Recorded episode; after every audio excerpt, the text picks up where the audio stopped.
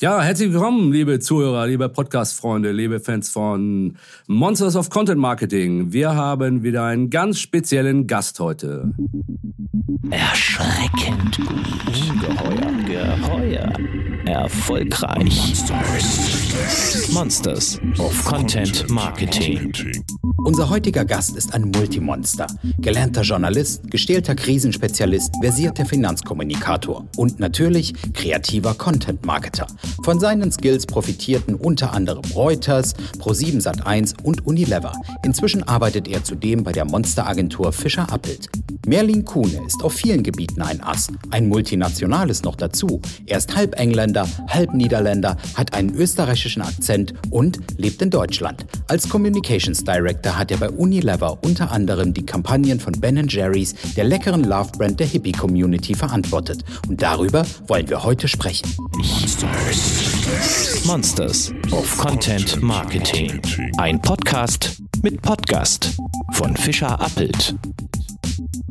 Hallo Merlin. Ja, herzlichen Dank für die Einladung. Ja, du bist heute extra von Hamburg in die Hauptstadt gekommen. Ja, hast ein ähm, eisiges Thema im Gepäck, das dir nicht weggeschmolzen ist, hoffe ich, während der Fahrt. Ja, natürlich. Und ähm, ja, wir haben heute natürlich ein eisiges Thema. Ein ganz eisiges Thema. Es geht um unser aller, euer aller Lieblingseis, Ben Jerry's. Ja, die Marke an sich ist ja schon eine einzige Story, kann man sagen. Ja, Eis, das auch nach Jahrzehnten noch nach dem Sommer der Liebe schmeckt und nach Abenteuer. Ähm, ist es nicht ein Geschenk, für so eine Marke zu arbeiten? Also es war ein absolutes Geschenk, für diese Marke zu arbeiten. Viele Jahre durfte ich als äh, Leiter der Unternehmenskommunikation ähm, von Unilever für Deutschland, Österreich, Schweiz eben auch diese Marke begleiten und sie war für uns immer ein unglaubliches Aushängeschild, äh, um das Thema Nachhaltigkeit und Werte wirklich auch zu kommunizieren. Und äh, die Geschichte ist eigentlich eine ganz spannende, wie das äh, gestartet ist. Das waren eben zwei College-Freunde, die sich irgendwann einmal in den 70er Jahren, nachdem einer der beiden wieder mal einen Gelegenheitsjob verloren hat, äh, entschieden haben, einen Kurs zu machen in Eiscreme machen. Und daraus ist dann in einer alten Tankstelle ein erster Scooping-Eisladen entstanden. Und sie wurden dann über die Jahre immer größer. Und das Wichtigste war aber, dass sie von Anfang an immer ein wertegetriebenes äh, äh, Kleinunternehmen waren zu dem Zeitpunkt. Also zum Beispiel von Anfang an einmal im Jahr den ähm, Free Cone Day gehabt haben, also einmal im Jahr auch wieder Eis geschenkt oder verschenkt haben. Ja, ähm, und neuerdings fällt das Unternehmen wieder sehr stark auf durch politische Aktivitäten, seitdem Trump an der Macht ist. Ja, hat sich aber auch in Chemnitz zum Beispiel, äh, hat man sich zu Wort geäußert nach den Vorfällen da, ja, am Karl-Marx-Kopf. Äh, Eis löffeln und die Löffel da heben ja. gegen rechts, ja. Ähm, das passt ja insgesamt bei dem Unternehmen zu, zu, der, zu der Herkunft, zu, zu den Werten, die man ohnehin ausstrahlt. Andere Unternehmen tun sie ja mit Politik und gesellschaftlichem Engagement deutlich schwerer. Ja. Ähm, braucht man, wenn man ideal Content Marketing und Storytelling äh, machen will, ja, betreiben will, Braucht man dann so eine Mission, wie sie Ben Jerry's hat und nach der andere verzweifelt suchen? Also es ist ähm, so, dass Ben Jerry's, obwohl sie Teil eines großen Konzerns sind, mhm. noch immer die Möglichkeit haben, komplett autark zu agieren was sicherlich intern zu der einen oder anderen Problematik führt. Äh, aber die haben auch ein unabhängiges äh, Board, ja. was eben ähm, die Entscheidungen treffen kann, auch eben Positionen einzunehmen, die jetzt nicht unbedingt konzerngerecht sind. Und ja. ähm, es ist so, dass die, die, die, gerade die beiden Brüder, äh, also die beiden Freunde, die eben diese Eismarke gestartet haben, das auch noch immer vorantreiben und immer äh, auch ähm, äh, Unilever nach vorne treiben, hier auch äh, Standpunkte einzunehmen. Also Ben Jerry's treibt Unilever voran, sozusagen, nicht andersrum, wie es ja bei den meisten Übernahmen der Fall ist. Ja, ja das war vielleicht noch mal ganz kurz die Historie ja. der Übernahme. Es war so, dass ähm, äh, Ben Jerry's sich entschieden haben, äh, eine AG daraus zu machen und nur Menschen, die in Vermont äh, lebten, durften auch Anteilseigner sein. Und Unilever hat zu dem Zeitpunkt dann aber überlegt, okay, dann gründen wir ein Unternehmen in Vermont und kaufen Ben Jerry, was am Anfang für einen großen Schock ähm, äh, geführt hat und äh, aber äh, im Nachhinein auch von den beiden als eine äh, Win-Win-Situation gesehen wird, weil die Marke nicht von Unilever gekauft worden ist, würde ich sagen, sondern äh, Ben Jerry's hat äh, Unilever gekauft.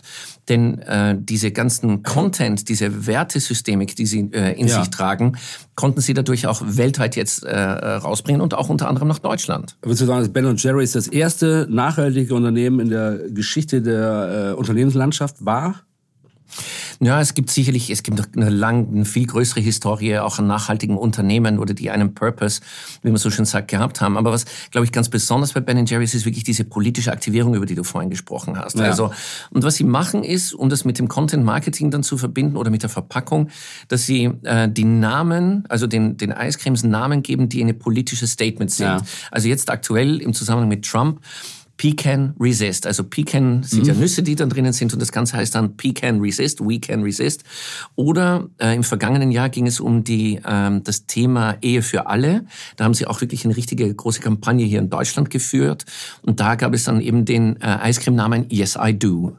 Also wo es dann eben dann um Do ähm, im Sinne von Dough geht, ähm, dem Teig, der in den Cookies drinnen ist kann ich eigentlich dann Ben Jerry's Eis nur mit entsprechender politischer Grundausrichtung genießen, oder? Nein, das, es gibt auch ähm, viele andere ganz normale Markennamen. Was vielleicht noch spannender ähm, äh, ist, dass ähm, gerade beim Eiscremgeschäft es wichtig ist, nicht immer nur das gleiche Eis zu haben, sondern da auch immer wieder neue Innovationen reinzubringen. Und was die machen ist, äh, es gibt einen online offiziellen äh, Flavor Graveyard. Das mhm. heißt, wenn ein Eis nicht mehr mhm. äh, verkauft wird, wird es dann auf diesem virtuellen Graveyard äh, dann abgelegt mit einem Grabstein. Das ist eben der Friedhof der Eissorten, kann man auch online Wel finden. Welches Eis liegt denn da? Mir oh, scheint alles wird angeboten heute. Es wird, nee, es ist, ich weiß jetzt gar nicht die Zahl, ähm, die da liegen, aber das sind eben über die Jahre, werden es schon sicherlich über 100 sein, die äh, aus der Geschichte von Ben Jerry dann einmal ausgegliedert wurden. Wobei eben gerade das auch oft dazu führt, zu Entsetzen bei denen, es sind ja keine Konsumenten, sondern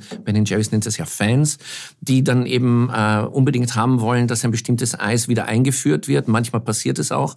Oder eben eine neue Variante eingeführt wird, die den Konsumenten Wichtig ist, in den vergangenen Jahren war das, oder im vergangenen Jahr war das äh, Thema vegan. Das Basiseis ja. ist natürlich ein äh, Milchprodukt ja. und ähm, da haben sie jetzt sind sie auf vegan umgestiegen für eine Sorte zumindest. Dann mit Soja oder was ist da genau, in diesen ja. veganen Teilen immer so drin? Habe ich jetzt einmal gegessen, aber schmeckte ging so. Aber das nur am Rande, ist völlig egal, wie mein Eisgeschmack ist. Ähm, eine Frage, bevor wir zum konkreten Case kommen, zu einem der vielen spannenden Sachen, die ihr bei Ben Jerry's gemacht habt, als du da warst. Ähm, eine Frage noch vor, hat man als Marketer bei so einem Unternehmen mehr Kontakt zu den Fans? Zur Basis als bei anderen? Auf jeden Fall. Man merkt, dass das ähm, also der Engagement Level insgesamt, mhm. also äh, bei den verschiedenen sozialen Medien, mit denen man da aktiv ist, viel höher ist ähm, als äh, bei einer normalen Marke, sagen wir mhm. so, ähm, weil eben bestimmte Thematiken entweder politisch oder auch geschmackstechnisch ja. ähm, eben diskutiert wird und ähm, deswegen ist man dann sehr nahe dran und es gibt auch zahlreiche Leute, die ich auch schon getroffen habe, die zum Beispiel eben äh, ein, ein, ein, ein Tab von, von Ben Jerry's auch sich auf den Arm tätowiert oder aufs Bein tätowiert haben. Das nenne ich dann wirklich äh, Fans und nicht nur Konsumenten. Stark. Ähm, was ist dein Lieblingscase aus deiner Zeit bei Ben Jerry's oder generell bei Ben Jerry's? Worüber möchtest du uns heute ein wenig mehr erzählen? Was ganz interessant ist, ist ähm, vielleicht einmal anzufangen mit der Positionierung von Ben Jerry's hier mhm. in Deutschland. Ähm, oder insgesamt übergeordnet ist es eine Marke, die sicherlich auch preisgestaltungstechnisch, auch weil die Ingredienzien äh, teuer sind, eher im höheren Bereich liegt. Und das ist die Schnittstelle zwischen Luxury und Jung. Das ist das eigentlich, wo man mal einfach mal mhm. mit anfängt. Und wie kann man aber trotzdem ähm, da ähm, sich weiterentwickeln. Wieso eigentlich Luxury, Luxury wie Luxus? Ja, ja so Luxury Warum? wie Luxus, ähm, ja, weil es eben ähm, ähm, mit dem Thema Genuss und Genießen zu tun mhm. hat. Äh, und äh, auch weil der Preis relativ teuer ist. Das ja. ist auch eine Beschwerde gibt es in dem Zusammenhang ja. immer wieder, dass man sagt, dass Ben Jerry's teuer ist. Aber man darf nicht vergessen, und da komme ich gleich dazu zu diesem Case, dass das schon auch von den Ingredienzien sehr aufwendig produziert wird. Und um den Konsumentinnen und Konsumenten, die zu Fans zu machen und denen das zu erklären, gab es die erste ähm, Bustour von Ben Jerry's hier in Deutschland, was mhm. auch zum weltweiten Case äh, geworden ist. Das war 2012 und die Idee war dahinter wirklich zu den Fans zu gehen über eine Interaktion über Facebook, dass man dann äh, gefragt hat, wo sollen sie denn hingehen? Ja. Also wo sollen sie in Deutschland mit dem äh, Truck hinfahren? So ein kleiner ähm, ehemaliger wahrscheinlich UPS-Truck war das, der umgemalt worden ist, ja. umge äh, also bunter wurde auf jeden Fall. Und dann hat man sich dann äh, eben äh, äh, beantragen können, wo sie an eine bestimmte Stelle in einer Stadt gehen sollten, beziehungsweise ähm, auch ähm, äh, einen anderen Ort, der nicht auf einen selbst bezogen war, sondern irgendjemandem was Gutes tun zu wollen, konnte man eben dafür abstimmen, eben dann auf Facebook damals noch eben auch ähm, äh, noch den, bei den verschiedenen äh, Google Social Media Teilen, die es heutzutage ja nicht mehr gibt. Aber was interessant wurde, dadurch natürlich ein immenses Engagement dann stattgefunden hat. Das Ganze begleitet wurde auch durch ähm, äh, Filmaktivierungen etc. Und das Geniale war, dass eben die Begleitung dieser Tour nicht nur das Herausgeben oder Verschenken von Eis äh, war, wirklich von ähm, in allen großen deutschen Städten und auch in der Schweiz und in Österreich, sondern man hat das immer verbunden mit einer Botschaft. Und am Anfang ging es darum, das Thema Fairtrade zu erklären. Fairtrade hat schon jeder mal gehört, ah. aber zu dem Zeitpunkt war es so, dass keiner wusste, was versteckt denn wirklich dahinter. Mhm. Und da haben sie die Tour verwendet, um die Menschen, hauptsächlich junge Menschen, zu erklären, was bedeutet denn Fairtrade, weil ähm, Ben Jerry's auch damals die erste Marke oder die Marke war weltweit, die sich komplett auf Fairtrade umgestellt hat. Das war die komplexeste Umstellung, ja. die es in dem Bereich gab. Denn Fairtrade ist normalerweise immer nur einfach nur Kaffee oder Kakao. Ja, klar. Ähm, Nochmal, ähm, man, man, kann sich als Fan ja auf, auf, auf oder überhaupt als Interessierter auf Facebook ja wünschen, wo, der, wo, der, wo die Tour hinfährt, ja, wo er kleiner UPS-Wagen hält, ja. Mhm. Muss aber eine Begründung haben dafür. Äh, was waren denn da die originellsten Begründungen, weshalb der wo halten sollte? Und ja, wo habt ihr überall gehalten? Ach, es war in Deutschland. Also es gibt äh, noch, wenn man ein bisschen in die Tiefen des ähm, äh, Internets äh, sucht, gerade auf Facebook oder ich glaube noch auf YouTube, sieht man den einen oder anderen Film. Und es war meistens eben, äh, also eine der der der herzberührendsten äh, Begründungen war, dass man eben dann äh, äh, zum Beispiel die, ähm, den Truck dann hingeschickt hat zu einem Ort, wo eben ähm, Obdachlose normalerweise ihr Eis äh, nicht ihr Eis, ihr Essen kriegen. Ja. Das hat man zum Beispiel ange und das war eben diese, diese, diese was Gutes zu tun. Ja. Und einmal hat man dann auch gesagt, weil ähm, so viele Leute, gerade in Stuttgart war das ein unglaublicher Ansturm war, dass äh, die Polizei dazu gerufen werden musste, um das ein bisschen bei die beunruhigt waren. Dann hat jemand dann entschieden, warum man nicht äh, den Bus zur äh, Polizeistation dann einfach mal schickt, um denen was Gutes zu tun. Also gab es die ganze Palette in dem. Da haben äh, sie ja Stories dann auch nebenbei entwickelt, kann man da sagen. haben sich äh, Stories News produziert. Ne? Ja, News hat man produziert und ähm, vielleicht was äh, wirklich das Interessante daran ist, dass Facebook weltweit das als einen Case verwendet hat, um zu zeigen, wie hoch Engagement sein kann. Der ja. lag bei den KPIs ungefähr ungefähr so bei ähm, 6, 7 Prozent Engagement bei den Followern, was wirklich sehr, sehr hoch ist. Ja, ja. ja. Ähm, Nochmal zum, zum Content. Habt ihr, ihr habt den, die Tour sicherlich durch, durch Content begleitet, sozusagen, ja. ne? orchestriert, wie man ja so gerne sagt heute. Was gab es da so für, für Maßnahmen, die nebenbei liefen? Naja, was ähm, eben lief, war auf der einen Seite eben schon eine Kampagne auf der Webseite alleine, mhm. um zu sagen, okay, dass diese Tour kommt, um dann eine Interaktivität äh, zu gestalten, um dann diese Abfragen äh, zu bekommen. Und das immer wirklich, wie gesagt, mit diesem Fairtrade-Information ver, äh, verbunden. Es wurden dann auch Leaflets ausgeteilt äh, vor Ort etc um, um wirklich ähm, das nicht nur einfach als Eisverteilung zu machen, sondern immer mit einem mit einer Geschichte dazu. Und über die Jahre hat sich das dann auch weiterentwickelt. Ja. Ähm, nämlich, ähm, ich hatte vorhin mal kurz auch schon äh, darüber gesprochen, ähm, Ehe für alle war letztes Jahr ja. das große Thema und da sind sie eben durch Deutschland gefahren mit dem Ziel, Unterschriften zu sammeln, um eine Petition an den Bundestag zu schicken. Und das ist ihnen dann auch gelungen, ähm, diese Petition wirklich an, ähm, ich glaube, es waren über 30.000 Unterschriften, die sie dann gekriegt haben.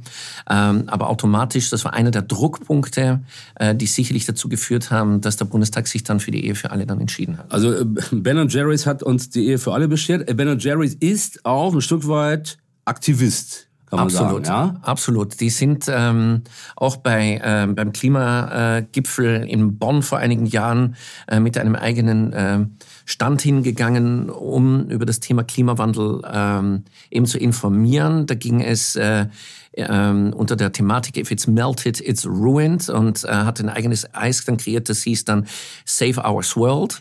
Also wieder vom Prinzip ein mhm. Name, der dann eben mhm. das Programm ist und dann ging es besonders eben auch eine Kampagne äh, zum Thema Ausstieg aus der Kohleenergie. Also die nehmen wirklich sehr starke Positionen ein. Auch große Wortspielfreunde bei Ben Jerry's. Aber ne? absolut, ja. Sagen? Also Imagine, äh, Imagine's World Peace ist noch ein anderer oder Empowerment ist noch ein anderer Name, der mir gerade so einfällt. Auch immer herrlich für Twitter geeignet. Ähm, Nochmal zurück zur, zu der Tour, zu der Fair Ice Tour. Ja. Ähm, trifft man auf so einer Tour eigentlich ähm, so Fans, die erwähnten Tattoo-Leute, oder kann man da auch seinen Kundenkreis erweitern? Wie siehst du das? Also man ähm, trifft die Fans dort und ähm, also die die die die ich sag's immer von meinen die Hardcore. Es gibt ja auch äh, ein Eis, das eben äh, das Thema Core verwendet, aber das ist ein ja. anderes Thema. Aber man findet wirklich gerne kannst du uns das aber auch erzählen. Ja, sein Markenkern. Schon so viel sagen lachst. ähm, äh, den Markenkern. Ja, weil äh, zu dem Thema Kern, die hatten eben eine eigene Füllung dann in der Mitte, sondern wirklich in den Kern reingebaut. Ja. Und dafür hatten sie dann bei einer der letzten Touren einen, ähm, einen sogenannten Kernspalter dann äh, kreiert, um dann die Tabs in zwei zu teilen, um dann die weiterzugeben. Daher kommt eben so ein bisschen ist mein, schon Hardcore-Kern, ja, ja, Stein oder so. Ja, ja, nee, nee. Ähm, aber noch einmal, äh, man hat auf der einen Seite eben dann die Fan, die wirklich die Fans, die Hardcore-Fans mhm. hat man da äh, getroffen, aber auf der anderen Seite wirklich auch über Facebook über äh, Content dann eben auch neue äh, Personen damals äh, eben aktivieren können, gerade äh, in den Bereichen, wo ähm, man angefangen hat zu expandieren, also in den äh, großen Städten, weil man muss wissen, um nicht zu einem Massenprodukt zu werden, hat Ben Jerry's von Anfang an entschieden, nicht äh, über riesige Promotions ähm, das Produkt in den Markt reinzupumpen, mhm. sondern immer eine Wertigkeit der Marke entsprechend durchzuführen. Deswegen gibt es immer wieder auch Beschwerden, dass es, oder gab es früher immer wieder Beschwerden, dass es nicht überall in Deutschland erhältlich ist. Inzwischen haben die großen Supermärkte eigentlich fast alle äh, inzwischen Ben Jerry's. Gibt es die Fair Ice Tour weiterhin eigentlich jedes Jahr? Oder also Fair Ice Tour war eben diese Fairtrade Tour, die mhm. war der Ursprung. Die haben die Namen immer wieder geändert, okay. um dann neue Thematiken zu besetzen.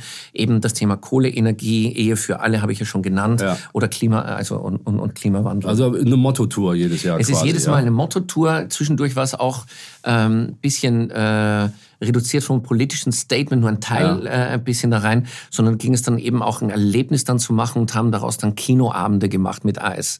Äh, also äh, kostenloses Kino äh, mit bestimmten Filmen, ähm, die äh, Thematiken besetzten. Also jedem Manager, der sich jetzt gesellschaftlich politisch engagieren will und nach außen das zeigen will, wie engagiert er ist, worüber wir ja oft sprechen, dem kann man einen Crashkurs bei Ben Jerry's bzw. Unilever empfehlen. Kann man das so sagen? Ich denke, das kann man auf jeden Fall. Ähm, vielleicht noch zum Thema Unilever. Ähm, die ja. sind sicherlich bei den großen Konzernen weltweit äh, sicherlich führend, wenn es um das Thema ähm, Nachhaltigkeit äh, äh, und Social Mission geht.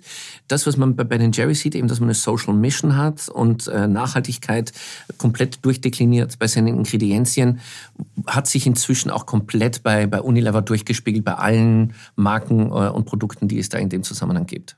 Ist das auch ein Grund für die Übernahme gewesen, abgesehen von Geschäft, äh, geschäftlichen Erwägungen, dass man sagt, ich kaufe mir hiermit ähm, Expertise in Sachen Nachhaltigkeit ein? Das, das ist sicherlich ein, ein, ein Punkt gewesen, aber es war auch einfach eine fantastische Marke, muss man ganz ehrlich sagen, mhm. mit, einem, mit einem unglaublichen Strahlkraft.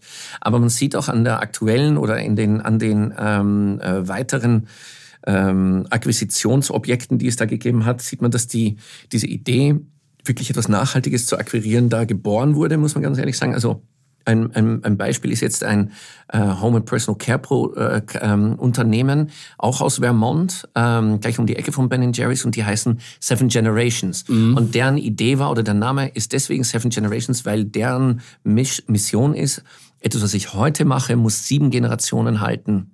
Also es ist im Prinzip so aus dem Indianischen äh, herauskommt das. Und das ist deren Mission und das ist auch ein ähm, Unternehmen, das Unilever gekauft das hat. Das kann man als nachhaltig bezeichnen. Ja, sieben ja. Generationen, glaube ich, geht. Das ist nicht schlecht. Ähm, so, Schluss mit Eis erstmal. Wir freuen uns schon auf den Sommer. Ähm, du bist ja bei uns im Hause Fische Appelt eher ein Experte für die harten Themen.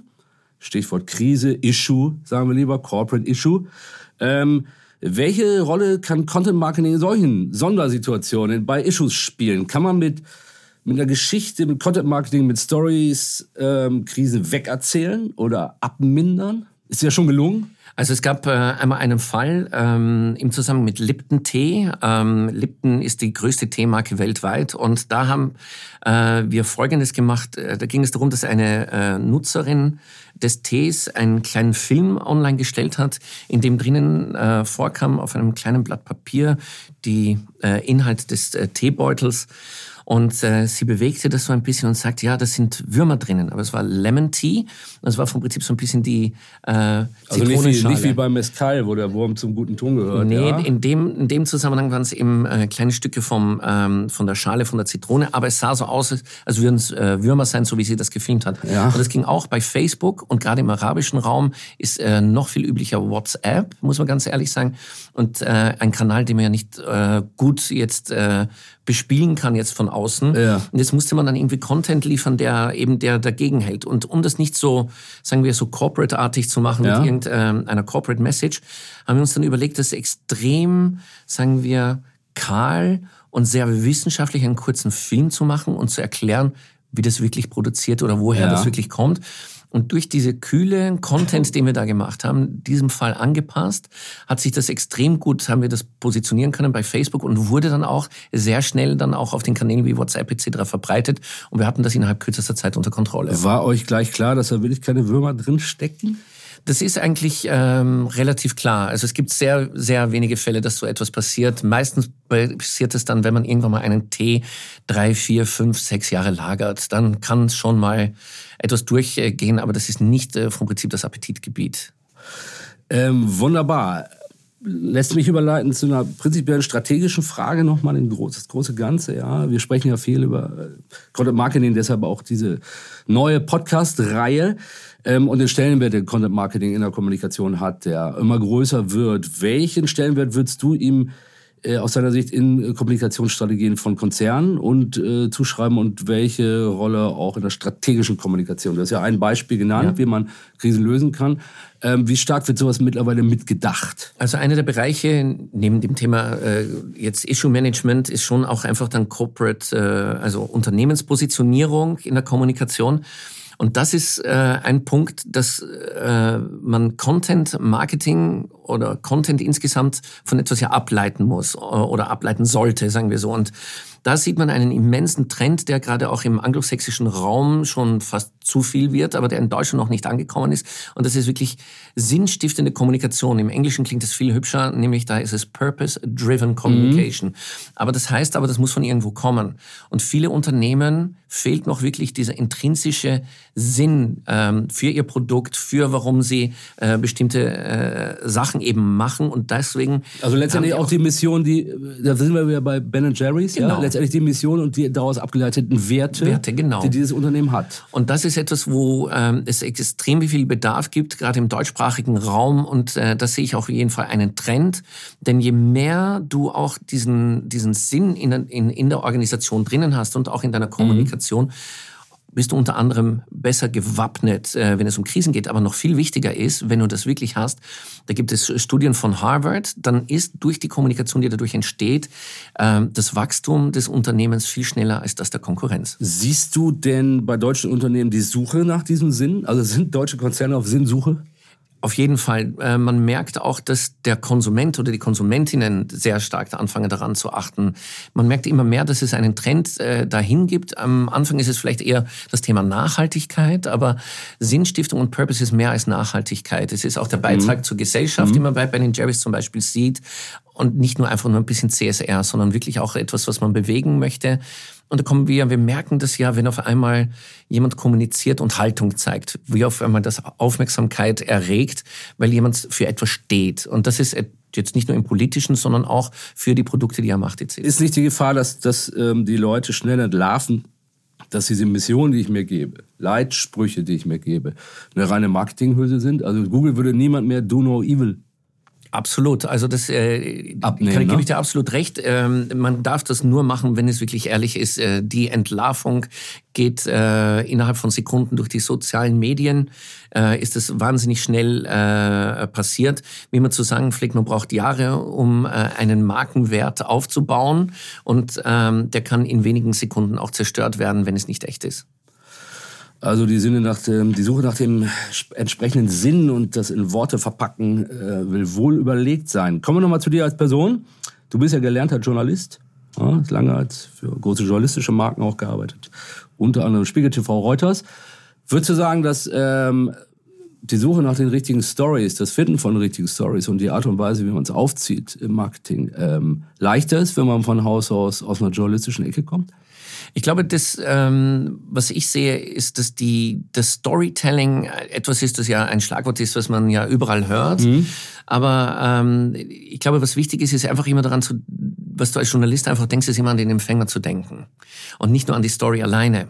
Weil viele denken dann eben aus den verschiedenen Ingredienzien, die eine Story liefern kann und bauen dann etwas draus, aber es kommt dann nirgendwo an. Oder es wird dann nicht richtig, ähm, richtig konsumiert. Und deswegen glaube ich, das ist das, was du als Journalist denkst oder, oder, oder entwickelst, ist, dass du eben mitdenkst, wer möchte es denn überhaupt äh, Ist, ist das wirklich so? Ich habe aus meiner journalistischen Erfahrung immer den Eindruck, dass Unternehmen viel mehr auf die, an die Zielgruppe denken als Journalisten, die letztendlich das machen, was sie selber für relevant halten, oder?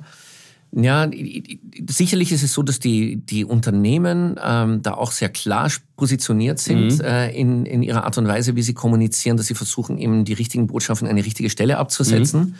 Ähm, aber das muss auch erst einmal gelernt sein. Deswegen bin ich auch ein großer Freund davon, ähm, dass man zumindest in der einen oder anderen Stelle einen Journalisten an Bord hat, ähm, der einem bei der Kommunikation hilft. Aber es ist heute die Verbindung aus verschiedenen Aspekten. Äh, eben Kreativität, kreativen Content zu kreieren, ist heute unglaublich wichtig.